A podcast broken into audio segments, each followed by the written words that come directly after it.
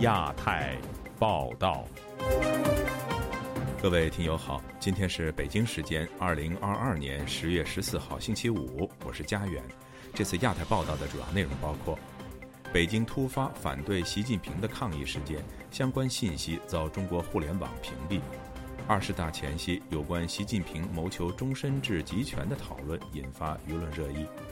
美国推出半导体技术出口禁令后，中国出现美籍人士离职热潮。中国经济支柱产业持续恶化，多地房企被撤回或下调评级。台湾防长画出第一击红线，中方进入领空即可自卫反击。接下来就请听这次节目的详细内容。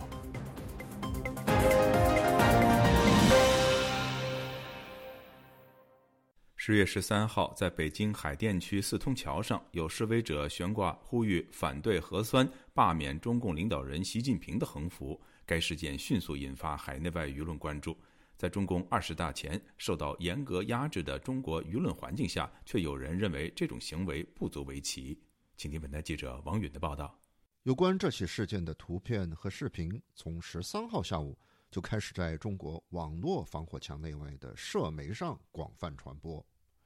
这些照片上醒目的展示着在四通桥上横幅所写的字样，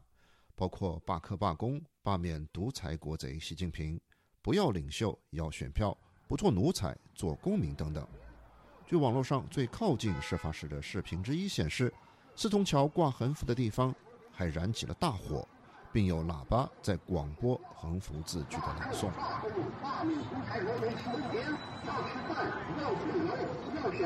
本台记者分别致电四通桥所在辖区的中关村派出所和北京市海淀区公安分局，但所得到的答案都是无可奉告。我想请问一下，就是今天白天四通桥上有人挂横幅燃那个火，那个事情是你们在处理吗？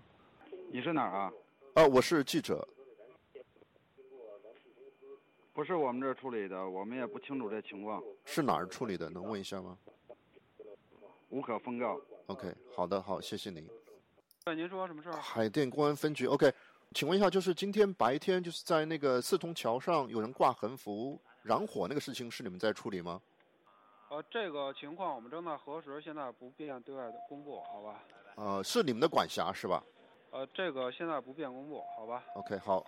三天之后。中国共产党第二十次全国代表大会将在离四通桥仅十多公里的人民大会堂举行。这次大会决定着集各种大权于一身的习近平能否打破惯例，连任中共最高领导人。在这种时候，在北京的核心地带突然出现几条反习近平的横幅，似乎是不同寻常的事情。但北京市民杨静对本台说：“这不足为奇。”我认为这个很正常哈，因为各个阶层是吧，各个层次的人们是吧，他有不同的看法，他不可能总是只出现一就一个声音，被压抑久了，他必然要有爆发出来的。但似乎这种爆发也是不允许传播的，网络上相关的帖子很快就遭到网管的删除，不少人在社媒上抱怨。转发相关消息的群组被删除，账号被禁等等。或许是预感到什么，中国官媒《环球时报》前总编胡锡进在推特上用英文暗示性的发帖说：“中国的政治稳定是牢固的，因为绝大多数人都支持中国共产党的领导，希望稳定，反对动荡。”身在美国新泽西州的人权律师滕彪则在推特上发帖说：“四通桥方圆三公里范围内。”有北京大学、清华大学、人民大学等多所中国著名大学，中共不害怕才怪呢。没有风吹草动，这些地方都是不计代价的提前维稳。滕彪还在一则推文中将两张照片并列，一张是四通桥横幅的照片，另一张是一九八九年六四屠杀中的坦克人照片。他告诉本台，四通桥的示威者和当年的坦克人多有相似之处。呃，第一，他是他的这个勇气；第二，就是他的这种这种清醒的表达。身在英国的民间人权组织人道中国理事王建红则认为，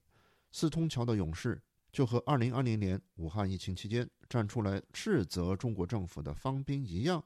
中国永远不缺乏站出来反抗暴政的勇士。也希望他们的勇气能够感染，能够激励更多、更多的普通老百姓站起来为自己争权利。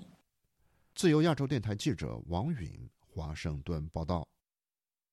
在北京四通桥发生了反习近平的标语抗议事件后，中国的网络管制也迅速升级，在社交媒体微博上打出“勇敢”“北京”这样平常的常用词都会受到管制。而随着中共二十大的临近，中国的网络敏感词数量正在不断的扩充，任何让人联想到可能涉及批评领导人的词汇都一一遭到封禁。请听记者孙成的报道。在新浪微博担任过审查员的刘立鹏，结合自己的经历告诉记者，根据他的了解，目前中国网络敏感词的严格程度属于非常严的情况，还非常非常严的。最起码在每年的两会啊，还有十九大、十八大的时候就没有那么严。十八大的时候，各种政治谣言都能传出来，只不过相对被动一些，在这平台上开始传了，就把它全删光就可以了。但是现在是没有这些敏感点，去找这些敏感点就变得非常主动。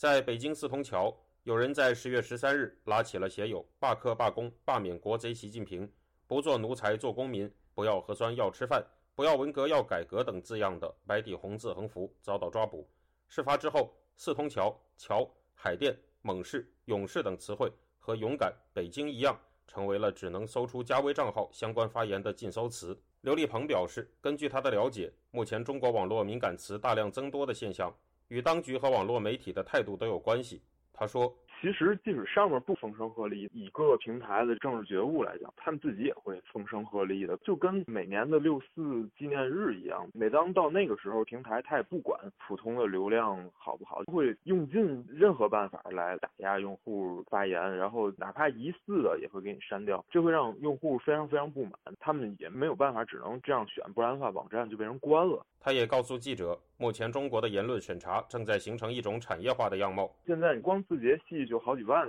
来做审查，已经很工厂化、流水线化了，操作标准已经弹性非常小了。审查机制就是这样，大部分还是由人工来审查的，机器能够提供辅助的作用很大，但是说最后做决定的必须得是人工。目前也有不少民众通过隐晦的方式表达了对当局言论审查的不满。有微博网友说。豆瓣怎么知道我每天都在我心中的死亡笔记上写他的名字啊？在世界各地，还有不少人手举写有“到站下车”字样的标语，并拍照发到网上，以表达对习近平连任的反对。现居美国中西部的新闻学研究者黄先生在十月十三日接受了本台采访，讲述了他对目前中国当局这种风控强度的看法。他说。用老话来说，就是“此地无银三百两”。本来对政治不太感冒的人，可能会因此更关注习近平连任的这个事情；本来关注政治的人，也不可能因为审查就放弃对他的关注和传播。所以总体而言呢，我觉得中共的审查在比较长的时间段里面会是失败的。他也认为，无论敏感词的覆盖面有多么广泛，人们实际上都可以通过有创造力的办法突破中国当局的信息封锁。习近平的几百个绰号也好。无数种表达“六四”这个概念的方法也好，都是互联网使用者抗争精神和幽默感的最好体现。如果硬要说建议的话，我的建议只有一个，那就是无论现状如何，都请不要放弃希望。自由亚洲电台记者孙成，旧金山报道。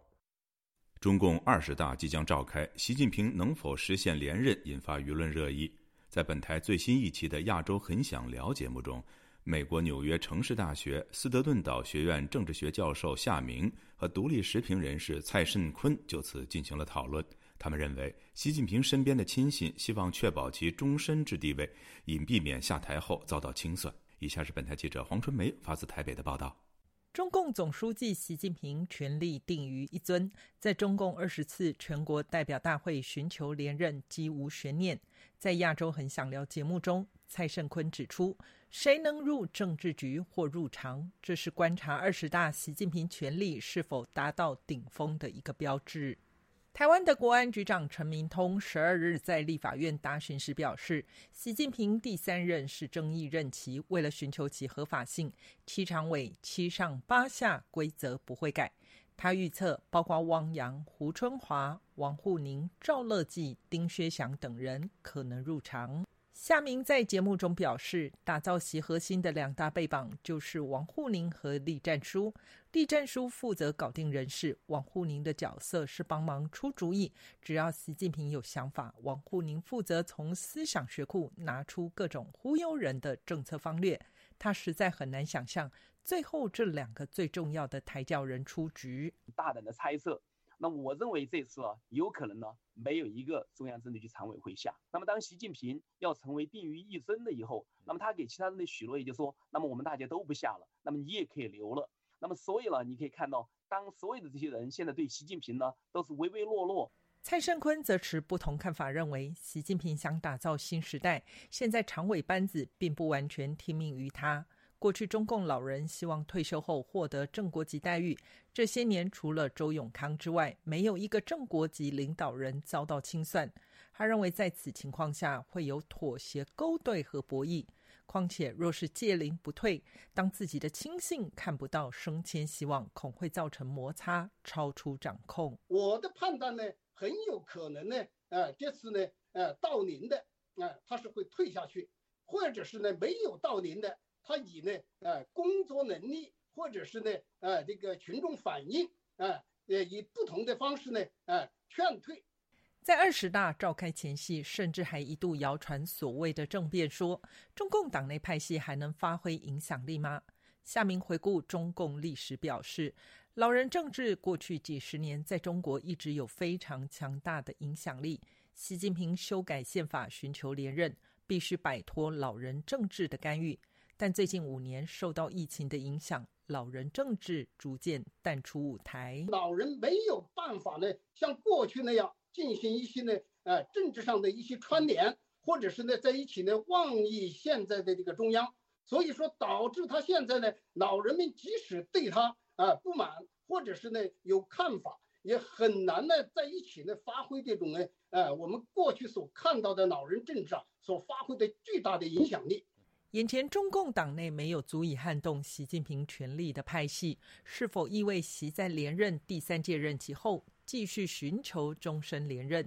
下面观察，习近平把洪水闸门打开，废掉了宪法，也废掉过去四十多年政治留下的传统，政治博弈已无规矩可言。他又要提个大胆的预言：当就是这些抬轿子的人认为，嗯，那个就是如果忠诚不绝对，就绝对不忠诚的话了。那么最后的话呢，他们呢就会让习近平呢就是终身任职。蔡胜坤也附和表示，习近平身边的人最怕他退出政治舞台，一旦退出，不管是谁上台，都要清算这十年留下的问题。因此，跟随习近平的人，就算自己上不去，也要保住习近平终身制地位。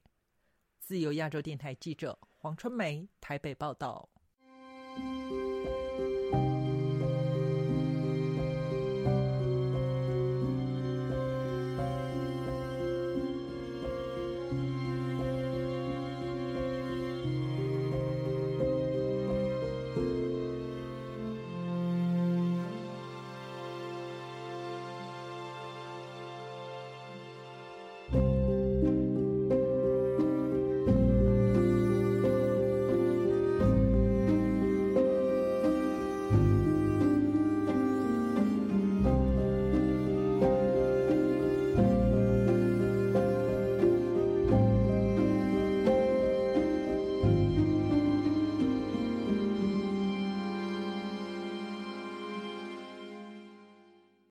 美国商务部本周实施对华芯片业的新出口限制，扩大打击面至半导体人才领域，要求美国人如果在特定几家中国半导体企业任职，需要事先申请许可。这已经让支撑中国半导体企业半壁江山的美籍员工出现离职潮。业内人士说，美国这一大招对中国经济的打击可能超乎想象。请听记者古婷的报道。美国商务部对中国的制裁进一步扩大。这次除了禁止出售给中国半导体管制的先进制程设备、高速运算领域芯片，还禁止美国籍人士非经许可不能在中资公司就职。根据相关措施，美国公民想要服务于中国的半导体企业，必须放弃美国国籍。最近在华的数百名美籍华人海归派。赶在禁令本周三生效前离职。本周二，传出长江存储、长兴存储、上海集成电路研发中心嘉定厂、合肥长兴存储、杭州基海等半导体企业的美籍员工纷纷辞职。江苏半导体业内人士顾盼本周四接受本台采访时表示，中国大部分半导体行业的高级管理人员和工程师属于海归派，有的持有美国绿卡，有的已经是美国国籍。面临国籍与职业二选一时，这些人选择了美国。这个高管基本上都要退。一个企业成功，它最少有四个重要的方面：第一个就是技术，其次就是人才，第三就是管理，最后一个是市场。中国有市场，但是没有前三个，基本上都没有，所以这些企业可能要面临灭顶之灾了。近期，美芯片制造设备供应商科磊、范林正撤出在长江存储的员工。并暂停业务。美国一大型半导体设备厂的负责人对媒体说，该公司派驻记忆体大厂长江存储的员工有数百人。为了符合商务部的规定，所有派驻中国人员已完全撤离厂区。有设备制造业者称，一些国外设备厂的维修装机人员虽然是中国籍，但这些设备属于美国，已经不能在中国继续使用。时事评论人士马巨接受本台采访时表示，美国总统拜登已经明确中国是最大的竞争对手，因此商务部近期对中国实施新的措施极具针对性。他说：“我们很清晰的看到了美国政府非常清楚中国的芯片产业，不管是啊这个芯片的来自于美国，生产设备来自于美国，美国也非常清楚。”中国现在要想发展自己的芯片，它要靠的依旧是留美的这些啊归国人员，或者是所谓的千人计划等等。所谓千人计划是中共中央组织部、中国人力资源和社会保障部自2008年起计划实施围绕中国的发展战略目标，重点引进在海外学习工作的高层次人才。马骏说，美国的立场是绝不允许美国的。高科技资源和与美国竞争的科技人员流入中国，这不是美中脱钩，这叫一个彻底的一个屏蔽。嗯，啊，这就很像上个世纪五十年代的时候在巴黎成立的啊那样的一个对共产国家屏蔽西方技术和工业产品的啊那个联盟是一样的。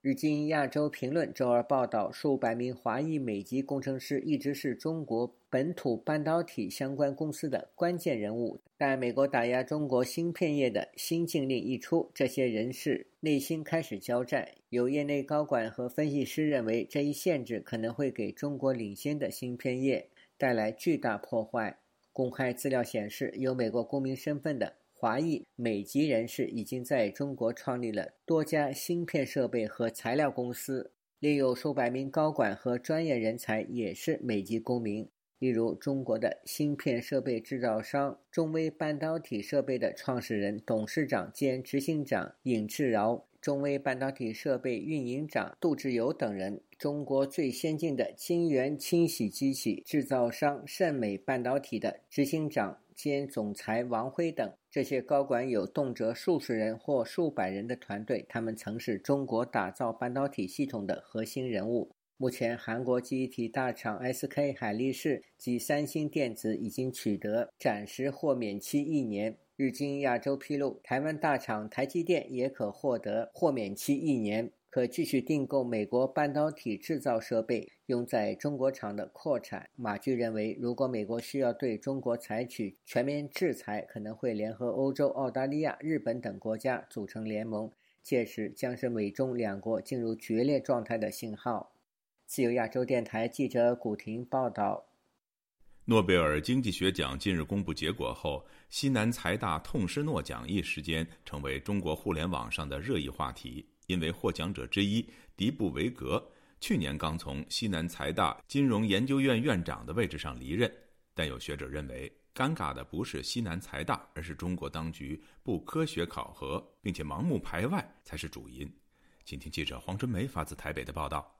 二零二二年诺贝尔经济学奖授予经济学家伯南克、戴蒙德和迪布维格，以表彰他们在银行与金融危机研究领域的突出贡献。其中，在中国最受瞩目的是迪布维格。成都商报提到，作为一名资深的中国迷，迪布维格曾多年在中国学术界任职，并屡获中国政府颁发荣誉奖项。平日里，这一位经济学家也因会拉中国二胡、会下厨做川菜、热衷穿唐装而屡上新闻。公开资料显示，迪布维格二零一零年担任西南财大金融研究院院长。有不少网民感叹，西南财大错过了诺贝尔奖。如果再坚持两年，西南财大就获奖了。还有网友调侃，西南财大低价持股十年，赶在暴涨前抛出，真不愧是财经大学。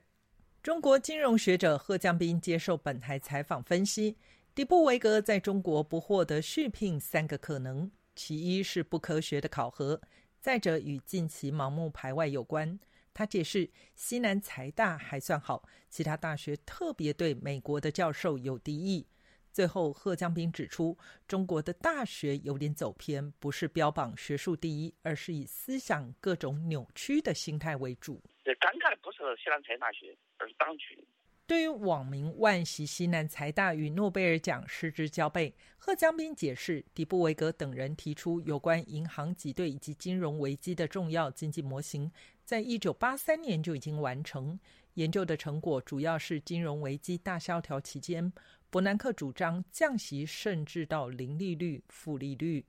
因为二零二零年三月美联储直接降息一百个基点。无限量宽松政策激活了市场，后续包括欧洲、加拿大央行都跟进，全球获得成功，三人才获奖。他直白的说：“中国没有研究的环境，不存在所谓痛失的问题。”他们三个人都是一九八三年的论文获得奖，这跟你有啥关系啊？哇，本来都没关系。你研究你这种研究环境哪能获诺贝尔经济学奖啊？并不是因为他在西南财大学。发了什么文章？这跟这没关系，他本来都不应该在你这混的。曾经赴上海财大、西南财大等校交流的台湾云林科技大学教授郑正炳对本台表示，他归结底部维格不获聘原因与中国财政困窘和高教短视尽力有关。郑振明指出，中国过去十五年投注在高校资金惊人。以北京清华大学为例，七八年前的预算就已经高达人民币两百三十亿，这已经超过全台湾一百七十所大学的总经费。中国过去把钱撒到高校，争取世界排名的面子工程，近几年财政比较拮据，恐是未能续聘的原因之一。西南财大他之所以能够这样聘他。还有聘一些海归派的人，那一定是得到地方政府或者教育部的一些特别基金的资助。那在这种他们现在财力上已经自己都觉得困难的情况之下，可能无以为继。除了经费短缺之外，郑正炳提到，底部维格做金融危机创新模型属于基础性、原创性。大量依赖数理推导的研究方式，一来非一流大学学校能跟上他的脚步的人有限。此外，像他这样的学者，不可能在短期之内出现一二十篇次等级全自动或半手工制造的文章。个人跟不上来，这所学校没有办法让他的这个外溢效果达到极大。中国海洋大学教授王天定在媒体投书写道：“即使迪布维格仍是西南财大金融研究院院长，他获奖能在一定程度上提高学校的国际知名度，但是这并不能代表中国经济学研究已经取得了诺奖级的成就。真正要从学术大国走向学术强国，还有很长的路要走。”自由亚洲电台记者黄春梅台北报道。中国的房地产市场本周接连受到负面消息的打击，国际信用评级机构和研究机构近来撤回或者是下调包括恒大和佳兆业在内的多家房地产公司的评级。这两家公司最新的销售数据也不理想。有分析指出，中国的房地产业恐怕将再有新一轮的风暴，波及金融业。以下是记者陈子飞的报道。屡传陷入财经困境的中国房地产商中国恒大和佳兆业集团，被国际信用评级机构穆迪以没有足够资信支持评级为理由，撤销对两家公司的评级。根据外媒报道，总部设在上海、有示范民企美誉的房地产商旭辉控股，也因为传出需要寻求延付贷款利息的消息，被国际信用评级机构未遇以流动性风险上升为理由下调评级，也是该公司在三周之内。第二度被国际评级机构下调评级，汇丰证券周三发表最新的研究报告，也下调常在记录没有出现问题的碧桂园评级，由买入下调至减持，指碧桂园销售现金流缓慢恢复，担心公司会成为第二个旭辉。预期公司可能会面对融资的问题。与此同时，多家中国房地产公司公布最新的销售数据，情况也不理想。知名的开发商雅居乐在九月的项目预售金额只有三十五亿元，同比下跌百分之六十五。信利控股集团的销售金额也二年下跌百分之八十八。资深财经媒体人严宝刚表示。国际评级机构会会有能力发债的公司做评级，供投资者参考。这是恒大和佳兆业被撤回评级，显示两家公司已失去发債的吸引力。評級機構做做評級就係睇下呢啲企業能唔能夠發債集資啦。評級機構為企業做評級是要看企業能否發債集資。有留意，其實恒大和佳兆業近期都有动作。尝试拯救自己，但就算佳兆业在首三季度交付了九千套房，但对此财务状况的改善帮助不大。把他们的评级撤回，等同宣布两家企业已无救，再为他们评级已无意义。相信其他评级机构都会跟随。他表示，在中央和地方政府都有出台救市的安排之下，中国房地产市场也没有起色。四十个重点城市在黄金周的传统旺季，成交量也大幅下滑，反映投资者对投资房地产业已经没有信心。估计房地产公司被撤回评级的情况会再出现。官方其實不斷用其他唔同嘅方法去拯救啦，咁但係今年嗰十一假期，官方已用盡不同的方法救市，但在今年十一黃金週，購房信心完全沒有回來。如果按目前的情況看，其他二三線或民企的內房公司，現實發債會出現有沒有認購的問題，你要付多少利息吸引投資者，甚至你付十或二十厘。投资者都未必有兴趣。作为评级机构，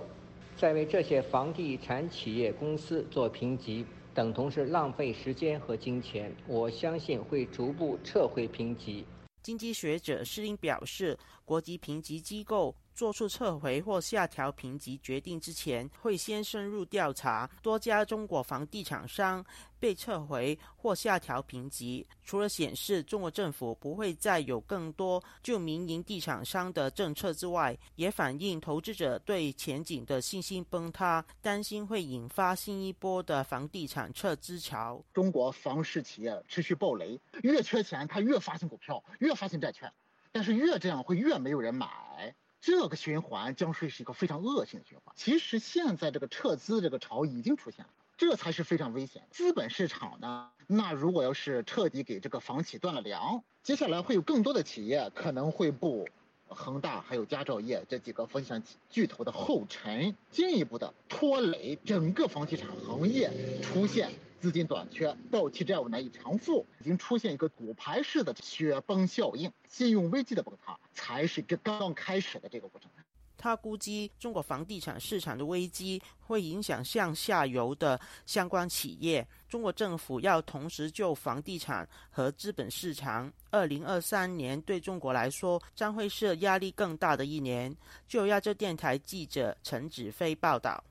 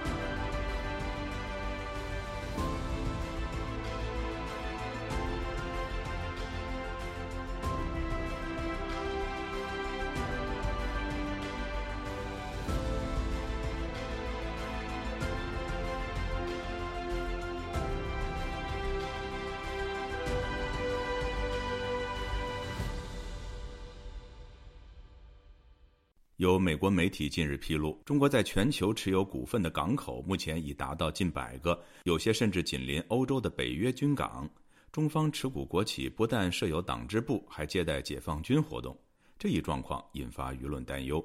以下是本台记者夏小华发自台北的报道。美国新闻周刊 Newsweek 九号刊登标题：“中国在世界港口的股份使人们更加关注政治影响力。”的报道指出，中国公司持有股份的全球港口将近一百个，包括在美国的迈阿密、休斯顿、长滩、洛杉矶和西雅图就有五个港口。而中国解放军的海军舰艇已经在中国公司收购商业基础设施的三十二个港口中进行港口停靠或是技术停留，占了三分之一。大约三十家中国公司。参与全球港口收购，大多数为国有企业。新闻周刊报道就指出，中国最大的海运国企中国远洋海运集团所属的集装箱货轮天平座里有中国共产党的一个支部，其政治委员和船员必须要效忠党。中远在国外自称是现代商业伙伴，在国内却宣称他跟随党的方向扬帆出海。共产党称为浮动堡垒。中远没有回应新闻周刊的置评请求。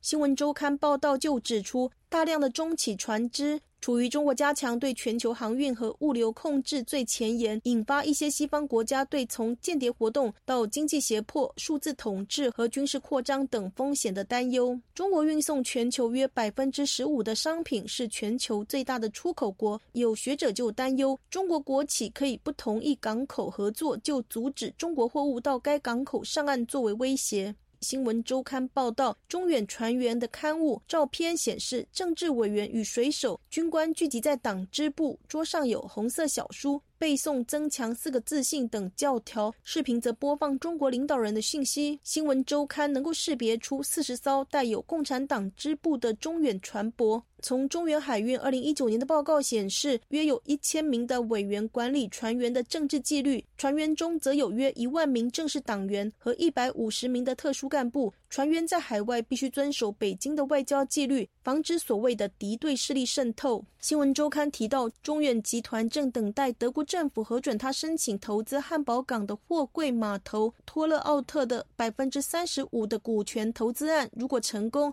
汉堡将成为全球第九十六个已知有中国公司参股的港口。新闻周刊还提到，中国公司另外在非洲三十个国家的六十一个港口设施中拥有股份。中国物流集团在德国威廉港新建的商业区取得了一块物流中心用地九十九年的租约，相隔三海里就是德国的海军重要港口，也是北约经常举办联合演习的基地，引发了安全的问题。台湾中央社报道，共有二十一个欧洲港口涵盖在新闻周刊认为的中共影响范围，包括荷兰最大港鹿特丹、比利时最大港安特卫普、法国最大港马赛福斯以及希腊的港口比里夫斯港。台湾淡江大学国际事务与战略研究所助理教授苏子云接受自由亚洲电台采访指出，从新闻周刊报道可一窥中国有系统的进行渗透。在陈平时期是可以取得商业情报，比如说他加入各个。呃，港口的这种呃，就是股份，或者甚至有些取得经营权，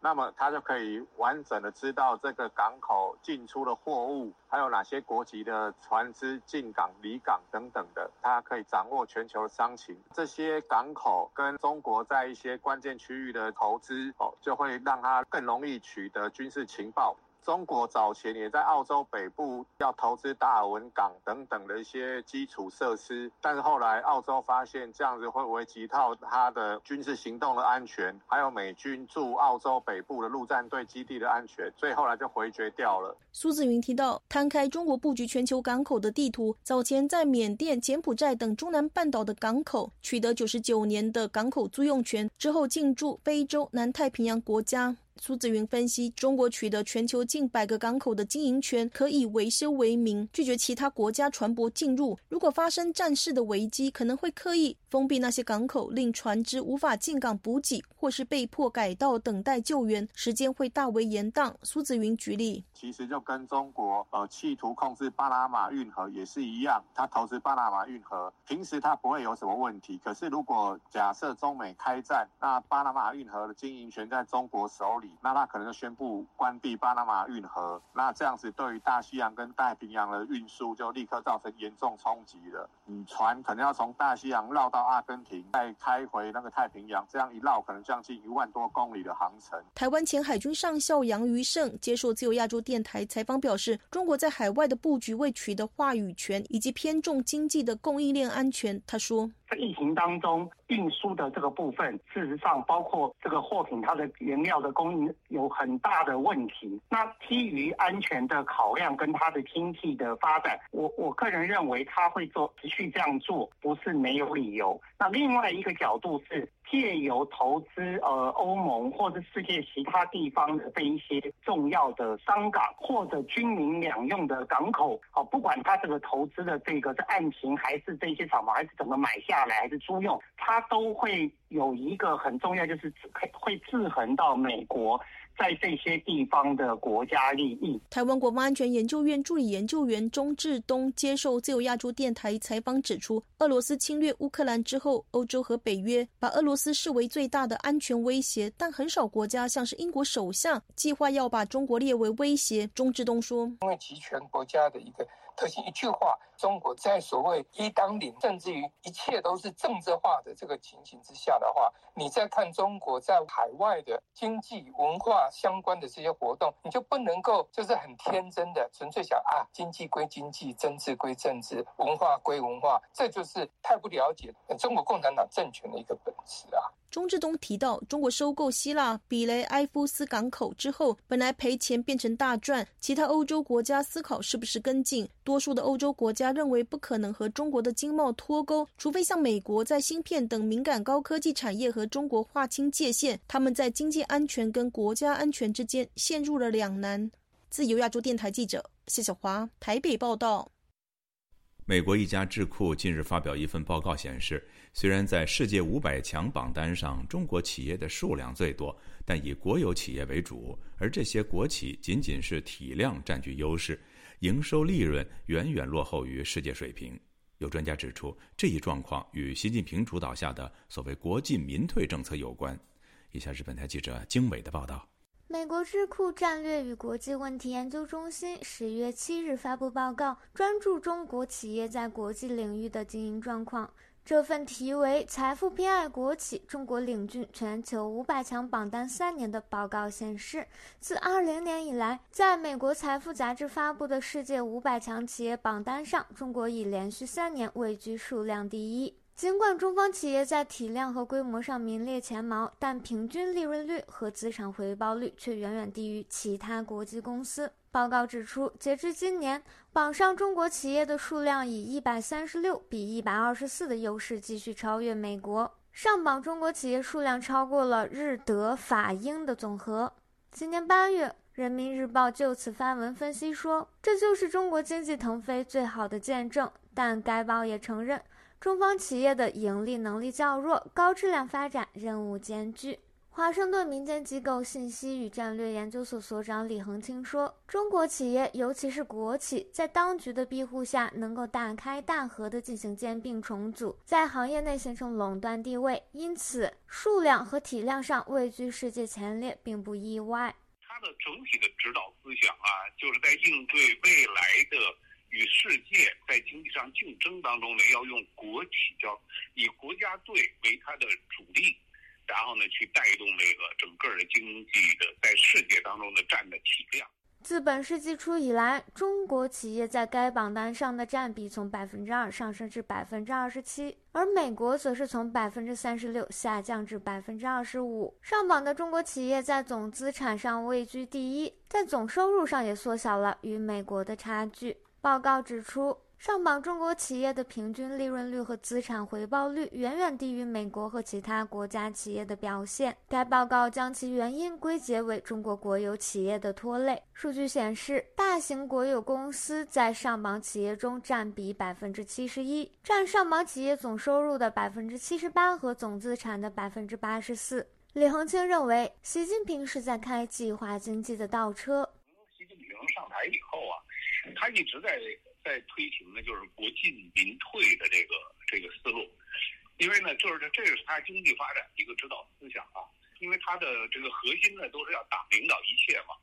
而这个国企呢是一个他最能够控制的这样的一个经济管理的这种模式。旅美经济学者陈晓农则认为，中国国企普遍经营不良会带来一定的风险，但由于有国家财政和国有银行背书，风险还在可控范围内。所以对政府来讲，他并不在意风险不风险，无非就拿这块肉补那块肉。像这中国铁路总公司每年亏得厉害，那这种情况下，中铁总公司是不是因此就面临破产呢？不可能啊，人家还不断银行拿到钱去贷款，去修新的铁路，他不怕亏损。因为国有企业很大程度上是在执行政府的政策和目标，你只要执行了中央的任务，那自然就没有任何责任。报告分析指出，批发是唯一一个国企利润明显高于私企的行业。此外，无论是在数量还是在总资产上，上榜企业多集中在北京。李恒庆分析说，长期以来，中国国企都存在人浮于事的现象，经营成本极高。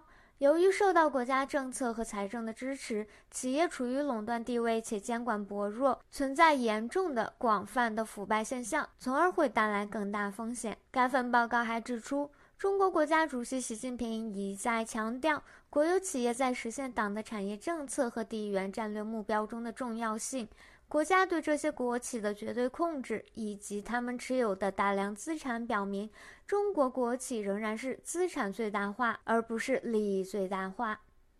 自由亚洲电台记者金伟华盛顿报道。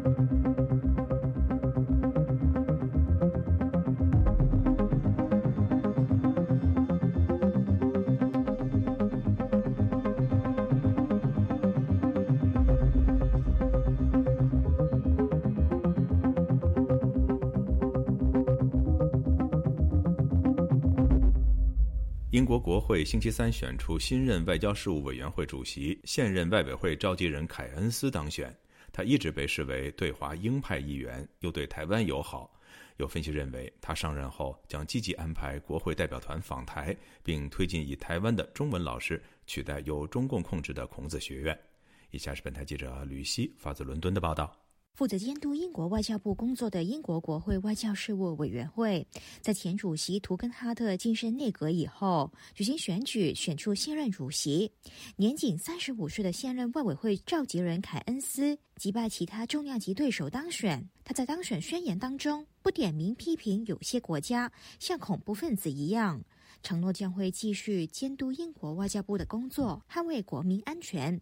以下我的同事读出。近年来，地缘政治格局发生了翻天覆地的变化。我们的威胁来源已经从恐怖分子转变为表现的像恐怖分子一样的国家。我们当下做出的决定将影响我们的后代。而就在他当选的前一天，英国媒体披露，首相特拉斯将于今日正式把中国列为英国的威胁，也就是与俄罗斯几乎同级。唐尼接首相府更明言，正在审查英国国防外交战略，以回应热区咄咄逼人的中国。人权组织香港监察创办人、英国保守党人权委员会副主席罗杰斯向本台表示，他过去几年一直有和凯恩斯接触，形容他非常关注中国人权问题，并经常和他合作推动香港和维吾尔人议题。对于他当选国会外委会主席，罗杰斯表示欢迎。认为他将会继承前任主席图根哈特的对华强硬作风。他又形容凯恩斯是台湾的真正朋友，估计他上任以后将会着手取代孔子学院，并安排代表团访问台湾。凯恩斯提出了一个修订案，我估计政府将会采纳。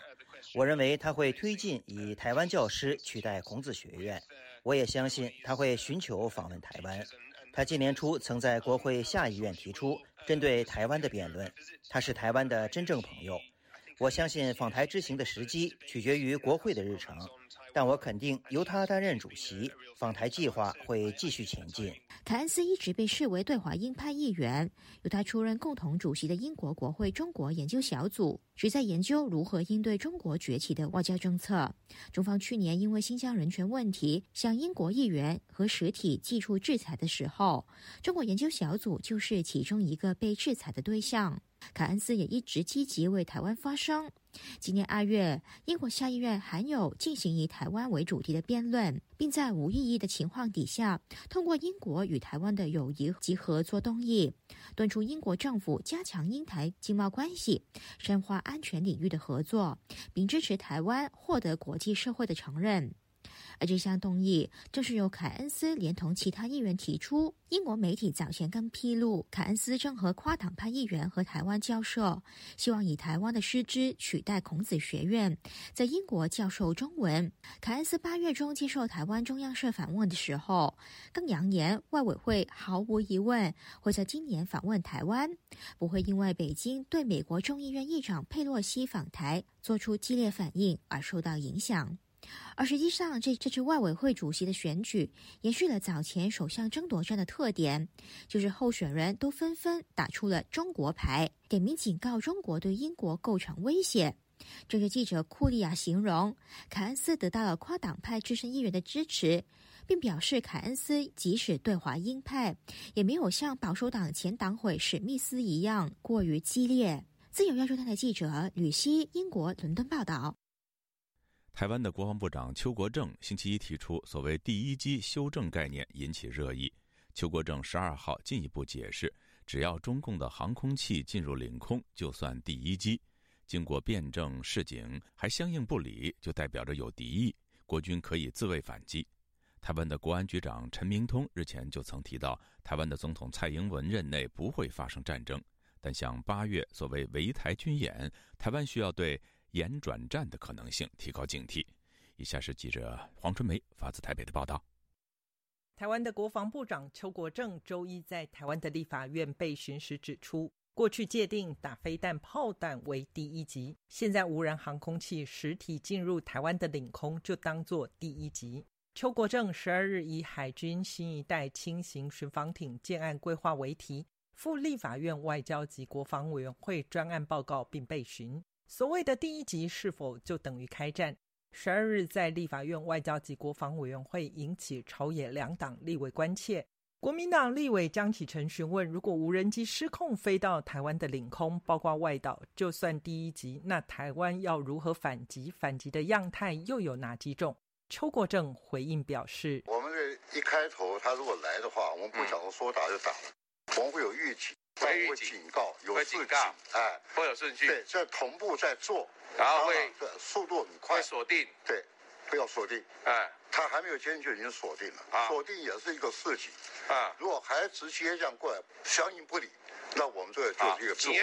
江启臣追问：如果对方继续第二集，如何反制预防贺祖第二集？既然有了第一集以后，我们后面就可能就要接招了。所以我们所以第一集第一集一来，我们一反击之后，大概就开始了，就开战了。对，就是所以这个是事态严重，这是很严重的事情，是很严重。所以我们现在一再强调要慎战。今年八月，解放军在台湾外岛港哨派出无人机，还清楚拍到两名台军官兵对无人机丢石头，相关的视频还在微博等社交媒体疯传。今年九月，在台湾民意基金会的一项民调中，面对中共的军事恫吓，百分之四十三点六的台湾民众认为台军应对太软弱。民进党立委林静怡认为，国防部重新界定第一级反击自卫，对于第一线的台军或是对一般民众以及国际视听释出的讯息相当明确，也很重要。邱国正解释，上一次金门官兵丢石头事件是应国防部要求克制。但是这让基层情绪很激动。他说：“这个责任由他扛，未来应对于法有据，该警告、该击毁，完全照程序处理。”但是他预设了前提：任何一样航空器啊、海航器也罢，我们一定会经过一个辩证，我们有事情。但经过辩证事情，他还相应不理，对，那就代表他有敌意。这个界定啊，不是讲要看到就哇就打。台湾的国安局长陈明通也应邀出席立法院台海最新情势分析专案报告并备询。今年三月俄乌开战后，陈明通在立法院备询时曾表示，俄乌战争给北京相当程度的警讯，就是不能轻易发动战争，并强调蔡英文总统任内不会发生北京攻台。时隔半年多，面对国民党立委马文君质询同样的话题时，陈明通的说法有了微调。你还是认为在蔡总统任内还是不会打吗？因为不，你还是看，你还是这么看吗？他不会做一个登岛的这个战役，我想不至于这样。但是像这个今年八月的这种围台军演这些事情，确实是发生的。但延转战这些事情，我们一定要提高这个警觉。陈明通解释，必须让中国了解攻台的代价。军事攻打台湾不会有胜算，经济上还会受到国际悲歌、外交孤立，并且中断所谓的中华民族伟大复兴梦。他提醒中国的领导人必须思考，不要成为中华民族的罪人。自由亚洲电台记者黄春梅台北报道。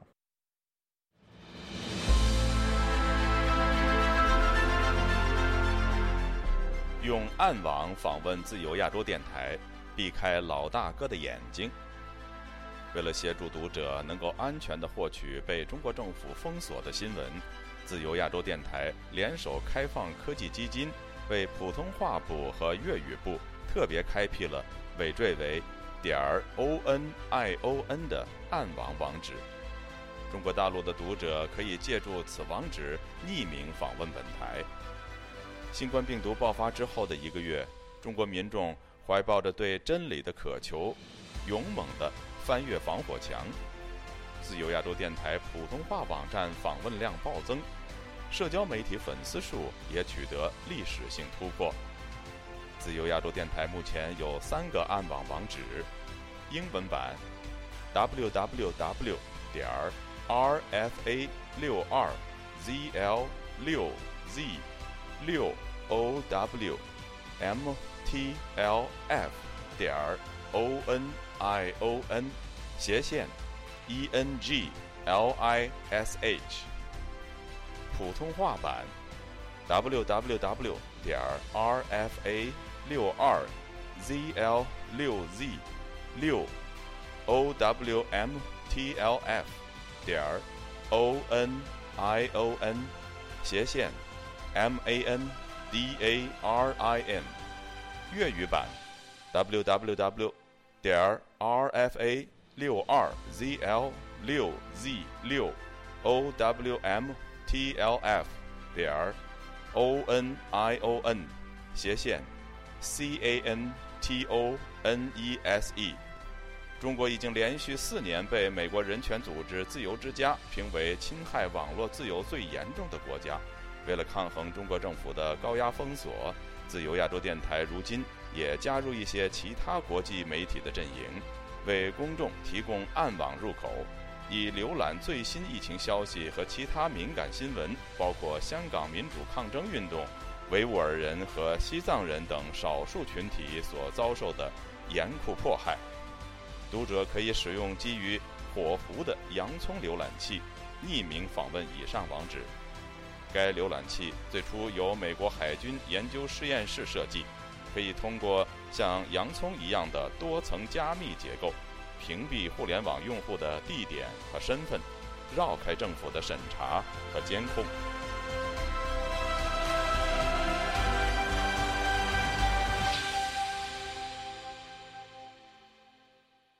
听众朋友，接下来我们再关注几条其他方面的消息。联合国大会星期三以压倒性票数通过决议，谴责俄罗斯非法吞并乌克兰部分领土。而俄罗斯的战略盟友中国则投下了弃权票。与此同时，中国官方媒体试图刻意避免中国民众对联合国这一重大决议案的关注。综合外电十三号的消息，联合国大会以一百四十三票赞成、五国反对、三十五国弃权的票数通过决议，谴责俄罗斯联邦在国际认可的乌克兰边界内举行其所谓的公投，试图非法吞并乌克兰部分领土。星期三的投票是自莫斯科二月二十四号入侵乌克兰以来，联合国大会对乌克兰最强烈的支持。另外，乌克兰总统泽连斯基十三号以英法阿拉伯等联合国正式语言发推文，感谢支持乌克兰的国家，其中也包含简体中文。然而，其主要使用简体中文的中国却是投下了弃权票，引起网友的热议，表示泽连斯基是在打脸中国政府。因发布社会群体事件有关的信息而被拘留约十个月的李廷玉说：“他在祖国有日益强烈的疏离感。”六个月来，李廷玉为离开中国拿到了旅行证件，编造了一个掩盖身份的说法，并清理了自己的社交媒体账户。李廷玉曾是一名异议博主，因为记录中国的社会动荡，在2016年被警方拘留，在被拘留和缓刑过程中度过了近四年的时间。今年六月，在李廷玉所乘坐的航班离开中国之前，他的母亲似乎意识到他可能再也见不到女儿了。据韩国国会资料显示，中国海军在过去五年来进出韩国管辖海域一千多次，足迹遍及东南西海。其航空母舰在韩国管辖海域活动的次数也在增加，距离韩国领海距离也逐渐在缩短。各位听众，这次的亚太报道播送完了，谢谢收听，再会。